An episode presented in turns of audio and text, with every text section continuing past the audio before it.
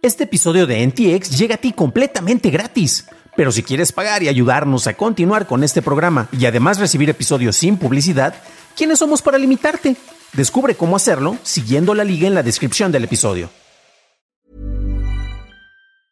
Many of us have those stubborn pounds that seem impossible to lose, no matter how good we eat or how hard we work out. My solution is PlushCare. PlushCare is a leading telehealth provider with doctors who are there for you day and night to partner with you in your weight loss journey. They can prescribe FDA-approved weight loss medications like Wagovi and Zepbound for those who qualify. Plus, they accept most insurance plans. To get started, visit plushcare.com slash weight loss. That's plushcare.com slash weight loss. Amazon concreta su compra de MGM, Alibaba y Tencent preparan despidos masivos y Netflix limitará la forma en que compartes tu cuenta. Estas son las noticias de Tecnología Express con la información más importante para el 17 de marzo de 2022. Amazon concretó la adquisición de la Metro Goldwyn Mayer este jueves por un total de 8.500 millones de dólares. La MGM posee derechos de casi 4.000 películas y 17.000 episodios de televisión. No se ha especificado la manera en que el contenido del estudio será integrado a Amazon Studios. La transacción llegó dos días después de que el regulador antimonopolio de la Unión Europea aprobó de manera unánime este acuerdo. Entre las franquicias de la Metro Goldwyn Mayer podemos encontrar a James Bond, a Rocky, La Pantera Rosa y otras más. Si compartes tu cuenta de Netflix, esto te interesa.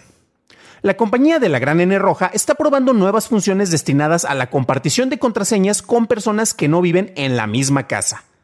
Una de estas funciones permite a las personas llevar sus perfiles, así como las recomendaciones e historiales a una nueva cuenta. Otra función le permite a los titulares de cuentas agregar hasta dos miembros que no vivan en la misma casa por un costo adicional de 3 dólares al mes. Estos miembros adicionales podrán usar sus propios nombres de usuario y contraseñas.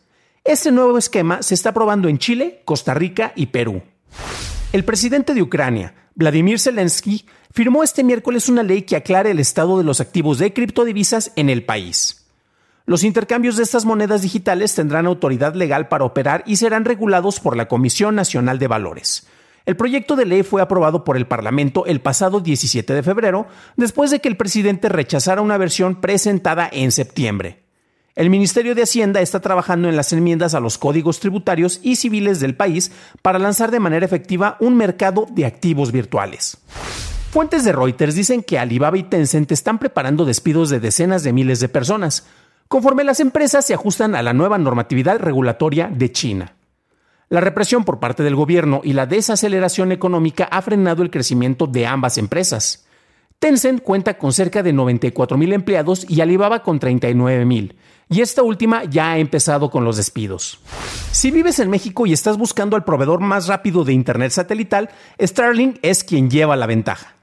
De acuerdo con Okla, empresa que ofrece servicios de diagnóstico de Internet, el promedio de velocidad de navegación con la compañía de Elon Musk es de 140 megabytes por segundo, mientras que servicios de la competencia como HughesNet ofrecen velocidades de 10.63 megabytes por segundo y Viasat de 16.34.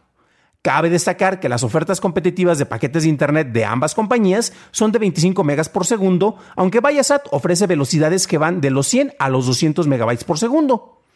Al comparar los costos, los precios de estas rondan los mil pesos, mientras que Starlink ofrece solo un paquete con un costo de 2.299 pesos.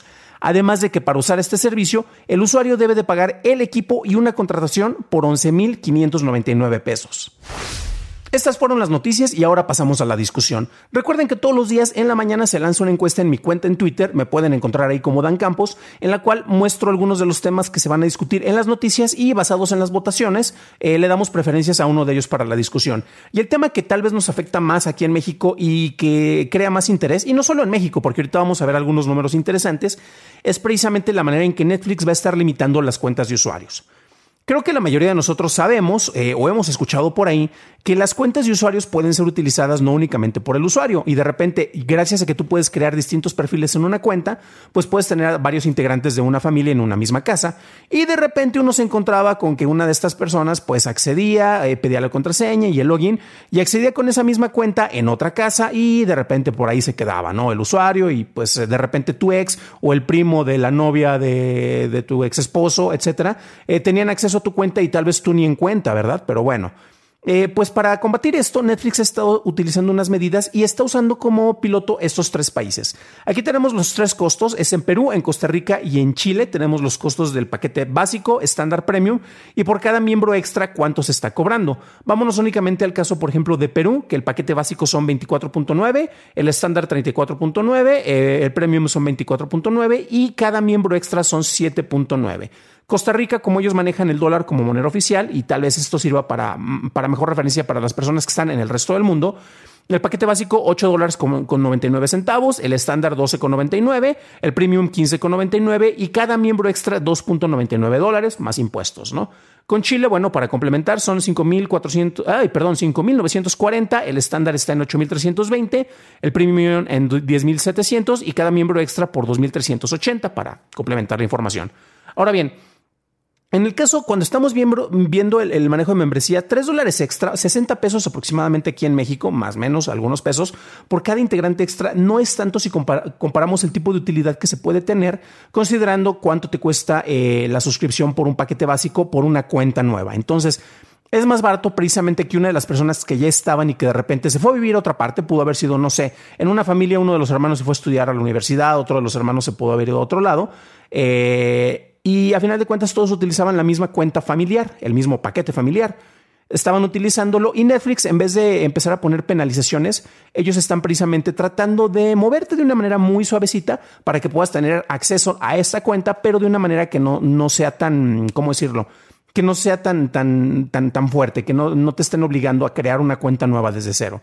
Esta es una medida pertinente. Desde luego sabemos que nos vamos a quejar. Hay muchas maneras de brincarse esto, desde el uso de VPNs, etcétera. Pero también recordemos que Netflix han sido muy habilidosos con el manejo y la contención de cuentas. De repente, servicios, por ejemplo, un plugin que tú pudieras utilizar en, Chrome. Eh, con el All Blocker, por poner un ejemplo, leí en internet que te servía precisamente para desbloquear este como un VPN y pudieras acceder a los distintos paquetes que tiene Netflix a nivel internacional. Cuando Netflix empezó a poner las pilas, pues sí estaban bloqueando precisamente por el pago de derechos conforme la, empresa iba creciendo, pues se fueron a poner un poco más escrupulosos con el manejo eh, de las cuentas por parte de los usuarios para que pues de preferencia uses el contenido que está en tu país porque tú me estás pagando en tu país por un servicio y pues accede al catálogo que tenemos ahí, ¿no?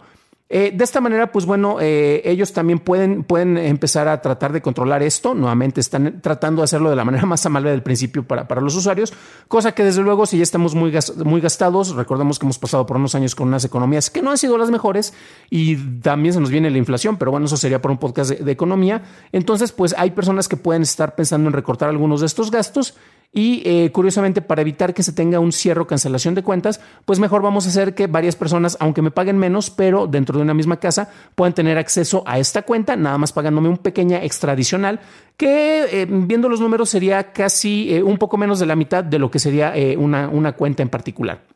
Pero bueno, eh, ¿Cuáles son los servicios en los cuales ustedes están suscritos precisamente para, para tener acceso a, otros paquetes?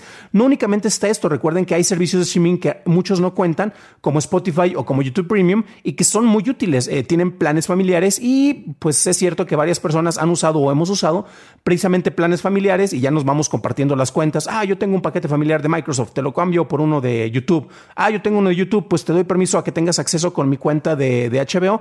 Y entre todos tenemos una hermosa comunidad digital digital en la cual nos compartíamos los accesos para no gastar tanto con los distintos paquetes, especialmente porque en el streaming sabemos que hay un montón de, ofertas y pues es prácticamente imposible, a menos que seas muy adinerado, tener todos los paquetes y muchísimo menos ver todo. Entonces, ¿ustedes cuántos paquetes de servicio de streaming tienen contratados? ¿Cuántos usuarios tienen ustedes por cada uno de estos paquetes? Eh, me interesaría saber eso. No se preocupen, no vamos a fiscalizar los datos ni se los vamos a pasar a Netflix. Esto es únicamente para tener un conocimiento de cómo andamos por allá.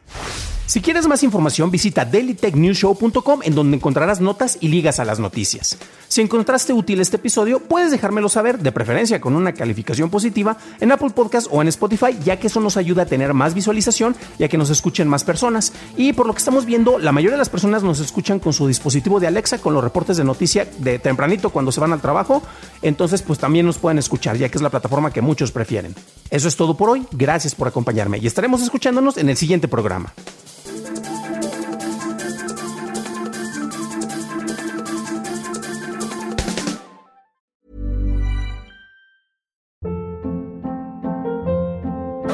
Hold up. What was that? Boring. No flavor. That was as bad as those leftovers you ate all week. Kiki Palmer here, and it's time to say hello to something fresh and guilt-free. Hello Fresh. Jazz up dinner with pecan-crusted chicken or garlic butter shrimp scampi. Now that's music to my mouth. Hello Fresh. Let's get this dinner party started. Discover all the delicious possibilities at hellofresh.com.